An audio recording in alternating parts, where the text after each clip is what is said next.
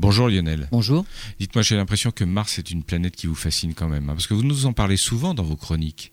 Et en l'occurrence, aujourd'hui, vous allez nous parler des Ah bah satellites cette de Mars. fois-ci, c'est les satellites. En Ouais. fait, les simulations qui accréditent l'hypothèse selon laquelle la, la Lune serait née suite à un impact avec un astre de la taille de Mars, en fait, montrent également que les satellites de Mars sont nés eux aussi d'un impact avec un objet finalement de la taille de Cérès, le plus gros des astéroïdes de la ceinture principale. Hmm. Les deux petites lunes de Mars, Phobos et Deimos, n'ont été découvertes qu'en 1877. Leurs noms viennent des, noms des jumelles du dieu que le dieu Arès, Mars pour les Romains, hein, a eu avec la déesse Aphrodite. Leur composition ne cadre pas avec un scénario de capture par la planète Mars d'astéroïdes, bien que leur taille relativement respectivement de 30 km et 10 km et leur forme irrégulière font quand même penser à des astéroïdes. Leur composition suggère plus un scénario dans lequel Phobos et Deimos se seraient formés par accrétion de matière issue du manteau de la planète rouge à la suite d'un impact.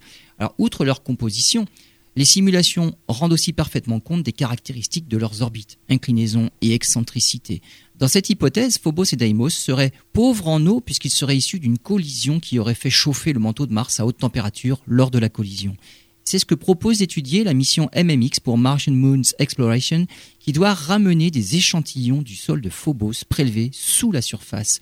Cette mission du CNES et de la JAXA, l'agence spatiale japonaise, permettra de trancher entre les différentes hypothèses sur la formation des lunes martiennes.